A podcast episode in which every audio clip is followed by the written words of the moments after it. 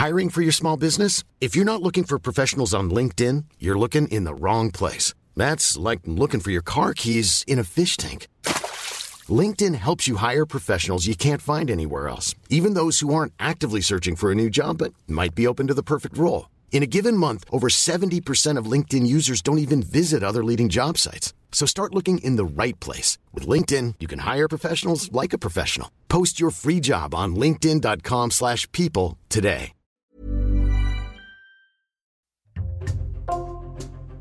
Bonjour, c'est Jules Lavie pour Code Source, le podcast d'actualité du Parisien. Connaissez-vous la justice restaurative Un film sorti au printemps, Je verrai toujours vos visages de Jeanne Herry a mis en lumière ce dispositif qui propose de mettre en contact des victimes avec des auteurs d'infractions de délits ou de crimes pour qu'ils se parlent. L'objectif est d'aider les victimes à se reconstruire et les auteurs à prendre conscience des conséquences de leurs actes.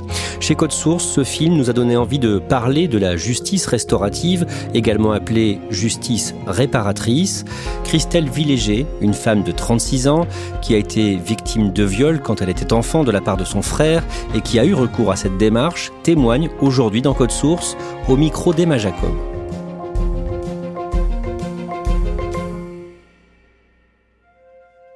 Je rencontre Christelle Villéger chez elle, à Loche, une commune de 6000 habitants située à 60 km au sud de Tours. Elle habite une maison avec un jardin où elle vit avec son compagnon et ses deux filles de 10 et 7 ans. Christelle est née le 2 septembre 1986 à Poitiers.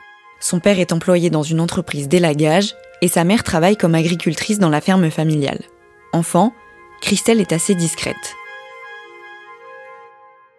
Je suis une petite fille euh, assez renfermée, plutôt triste. J'aime beaucoup l'école. C'est un moyen de, de m'évader de la ferme. J'ai des bons résultats et ma scolarité se passe bien. Christelle grandit avec son frère Sébastien, qui a deux ans de plus qu'elle. Comme leurs parents passent beaucoup de temps à la ferme, ils sont souvent livrés à eux-mêmes. Nous étions beaucoup tous les deux. On profite du moment où nos parents sont partis donner à manger aux animaux pour jouer en cachette. Nous sommes sans surveillance et mon frère commence à avoir des comportements ambigus. Mes souvenirs sont vagues, j'ai seulement des images des images que j'ai enfouies pendant longtemps, mais des images de, de fellation me reviennent euh, régulièrement. À partir de 6 ans et demi, le calvaire a commencé. La journée, Sébastien joue avec sa sœur comme si de rien n'était. Mais régulièrement, tôt le matin, il lui impose des fellations. Les actes se passent toujours le matin, quand nos parents sont absents, pas tous les jours, heureusement, mais malheureusement assez régulièrement, soit dans sa chambre, soit dans ma chambre. Plus je grandis, plus je m'aperçois que ce n'est pas normal. Je me cache souvent dans le placard, mais il me tire, me fait mal, me force à me déshabiller. Je pleure souvent, je dis souvent non, mais il ne me laisse pas le choix je ne suis jamais en sécurité à la maison, sauf quand mes parents sont là, ce qui est malheureusement assez rare. Les viols continuent régulièrement pendant six ans, et Christelle n'en parle à personne. Un dimanche, en 1999, les parents de Christelle et Sébastien sont absents. Ils ont alors 13 et 15 ans et jouent au Monopoly dans le garage de la ferme. On rigolait, on se disputait pas, et à un moment, il me dit de me lever, il me force à me déshabiller, il me fait allonger par terre sur le ciment, le ventre contre le sol, et il se met sur moi. Je me débat. J'ai les bras et les genoux tout griffés par le ciment. Il tente une pénétration. Il n'y arrive pas, donc il s'arrête. Vite, vite, vite, je me rhabille. J'ai l'impression d'avoir fait une bêtise. Et comme souvent il me dit qu'il faut pas le dire, je sais que c'est une bêtise. Donc à 13 ans, je me sens responsable de ce qui se passe.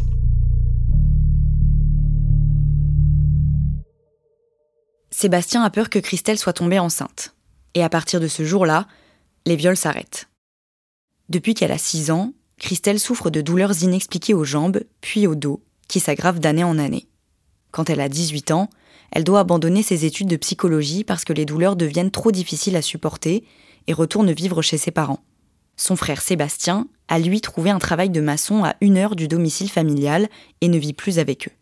Ça fait plusieurs mois que je suis à la maison. Ma mère s'occupait de moi, donc j'avais confiance en elle. Je pense pouvoir me confier, donc j'en profite pour lui dire ce que Sébastien m'a fait. Et je lui dis, tu sais que Sébastien, il m'a fait beaucoup de mal. Il m'a fait des choses qu'il n'avait pas le droit de faire. Et sans chercher plus de détails, elle me répond, je m'en doutais. Et elle coupe la conversation, comme si ça n'avait jamais existé, comme si c'était pas important. Donc pour moi, ça ne devient pas important. Après cette conversation avec sa mère, Christelle hésite à porter plainte contre son frère. Quand j'ai 18 ans, je pense à porter plainte, mais je ne le fais pas puisque c'est un cadre familial. Peur de briser la famille, peur des réflexions, peur de ce qui va lui arriver et peur euh, des conséquences. Euh, si jamais il va en prison, euh, on va me le reprocher. Donc, je décide de ne pas porter plainte. Christelle reprend des études de comptabilité et rencontre son compagnon. À ce moment-là, elle voit beaucoup moins son frère, mais elle n'a pas coupé les ponts. Un soir de juin 2011, alors qu'elle discute par message avec lui, il évoque pour la première fois les agressions qu'il lui a fait subir. Sur ces messages, mon frère se plaint de notre famille. Dans les messages où il se plaignait, il m'a dit Et avec ce que je t'ai fait à toi, euh, toi non plus, tu voudrais plus me voir. Moi, je rebondis dessus en lui disant Ah, tu te souviens ce que tu m'as fait? Et il m'a répondu Oui, bien sûr que je me souviens et je m'excuse. C'est la première fois qu'il le verbalise et je ressens un grand soulagement. Une grande part de culpabilité euh, diminue je ne dirais pas qu'elle disparaît, elle diminue. Le fait qu'il m'en parle, c'est un peu comme si le secret était levé.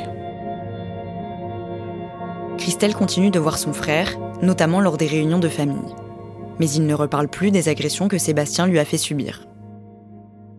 En octobre 2012, Christelle et son compagnon ont une première fille, Mathilde, puis une deuxième, Héloïse, en février 2016.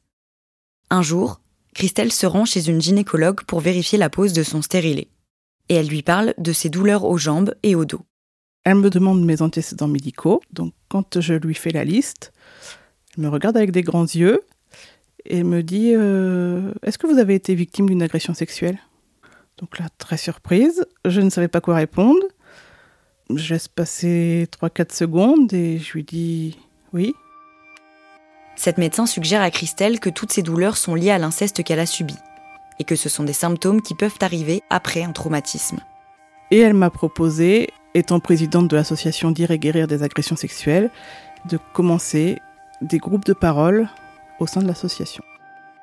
Dès le mois de juin 2018, je commence les groupes de parole et enfin on m'écoute.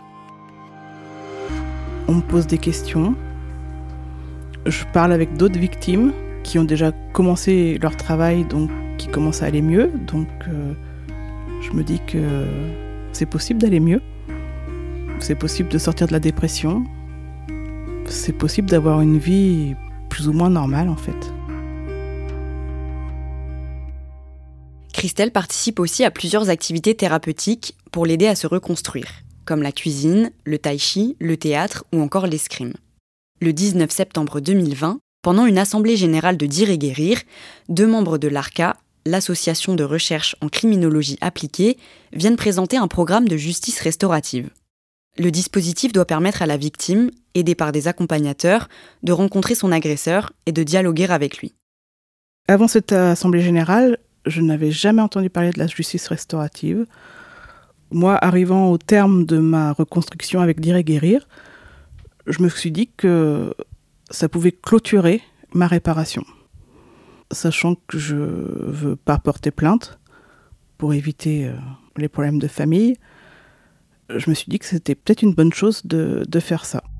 Quelques mois plus tard, l'ARCA lui annonce qu'elle a été retenue pour le programme. Christelle doit alors contacter son frère Sébastien pour savoir si lui aussi accepte de participer à la démarche. Je lui ai écrit une lettre pour lui expliquer ce qu'était la justice restaurative, pour lui expliquer tout le chemin que moi j'avais parcouru avec l'association Dire et Guérir. Quelques jours après, il m'appelle et euh, tout de suite il me dit qu'il veut faire euh, la démarche de justice restaurative avec moi. Donc là je suis très surprise, je ne m'y attends pas du tout. Je lui demande pourquoi il accepte. Tout de suite il me dit qu'il veut retrouver une relation frère-sœur. Et je lui demande de, quoi il se rappelle euh, de quand on était enfant.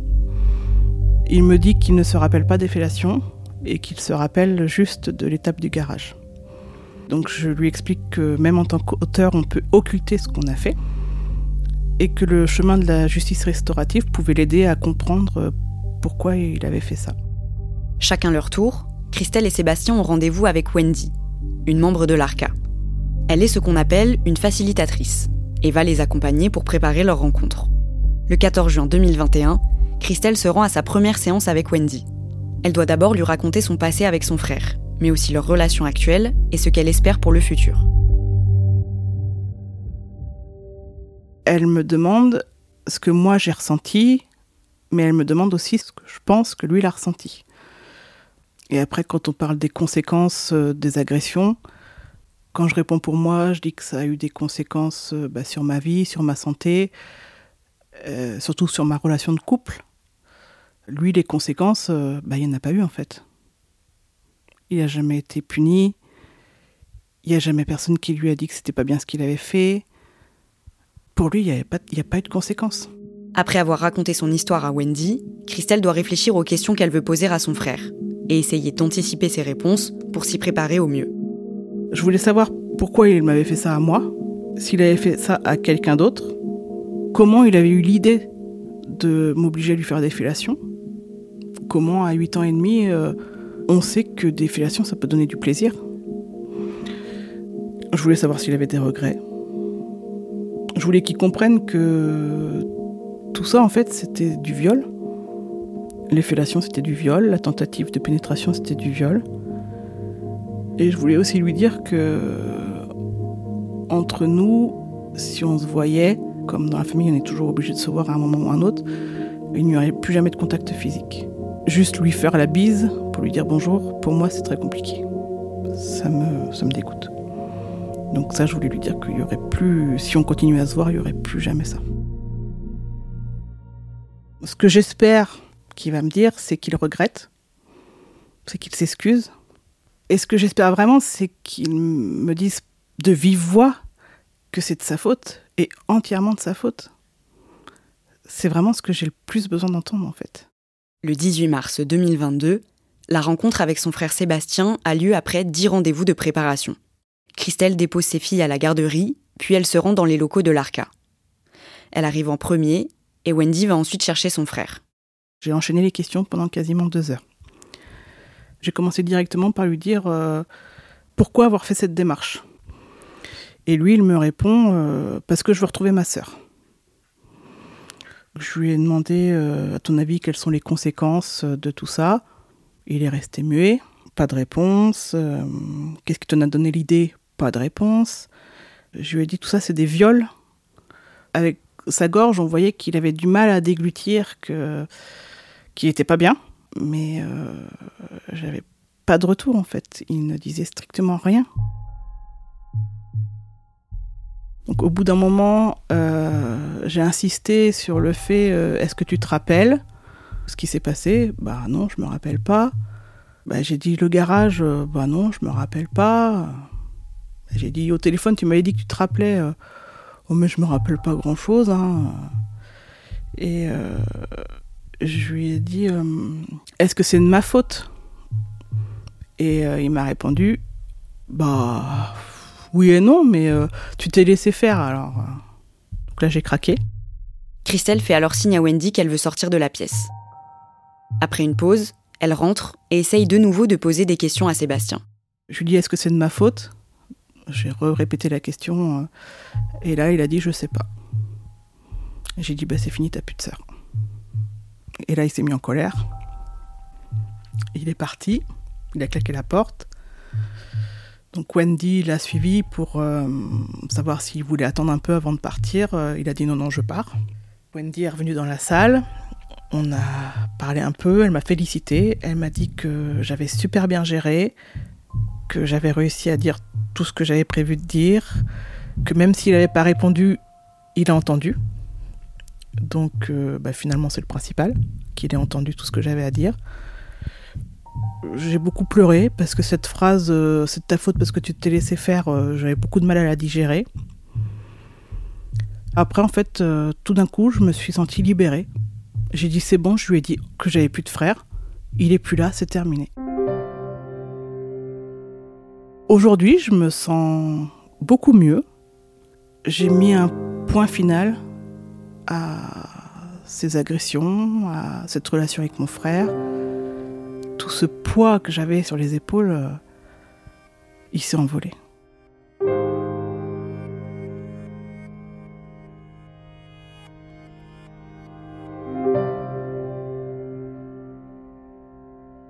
Emma, est-ce que Christelle Villéger sait si son frère a lui-même été victime d'inceste ou de viol quand ils étaient petits? Alors elle s'est posé la question, elle a essayé d'avoir la réponse pendant la rencontre, mais comme aux autres questions qu'elle lui a posées, il n'a pas répondu, donc elle ne sait toujours pas aujourd'hui s'il a été abusé sexuellement. Depuis cette rencontre, son frère a essayé de reprendre contact avec elle. Alors après la rencontre, elle n'a eu aucune nouvelle de lui pendant huit mois. Et puis en novembre dernier, il lui a écrit pour lui demander pardon et lui dire qu'il ne voulait pas qu'ils restent fâchés toute leur vie. Donc euh, Christelle a transmis son message à Wendy, leur facilitatrice, et Christelle a appris qu'il était en préparation pour une deuxième rencontre. Elle n'est pas euh, obligée d'accepter et elle se laisse euh, le temps de réfléchir pour l'instant. Christelle Villéger a vu le film Je verrai toujours vos visages qui présente ce qu'est la justice restaurative. C'est justement ce film qui nous a donné envie de parler de ce sujet. Et il se trouve que l'une des histoires racontées dans le film ressemble beaucoup à la sienne, une femme qui a été victime de son frère. Comment est-ce qu'elle a vécu ça? Elle s'est tout de suite identifiée euh, à l'héroïne et à son histoire, puisque dans le film, on suit son parcours pour préparer la rencontre avec son frère. Et Christelle a vraiment trouvé que le film était fidèle à la réalité, puisqu'à la fin, comme elle, la rencontre ne se passe pas très bien et il n'y a pas de réconciliation. Et même s'il n'y a pas eu de réconciliation, elle ne regrette pas d'avoir fait tout ça? Non, elle ne regrette pas du tout. Et d'ailleurs, elle conseillerait vraiment la justice restaurative à toutes les victimes de violences sexuelles. Pour elle, c'était vraiment un point final euh, à tout son processus de reconstruction. Merci Emma Jacob. Cet épisode de Code Source a été produit par Raphaël Pueyo, Julia Paré et Thibault Lambert. Réalisation Julien Moncouquiole. Code Source est le podcast quotidien d'actualité du Parisien. Nous publions un nouvel épisode chaque soir de la semaine, du lundi au vendredi. Pour nous retrouver facilement, abonnez-vous sur une application audio comme Apple Podcast, Google Podcast ou encore Spotify ou Amazon Music. Vous pouvez nous écrire directement pour nous faire des retours. Code source at leparisien.fr.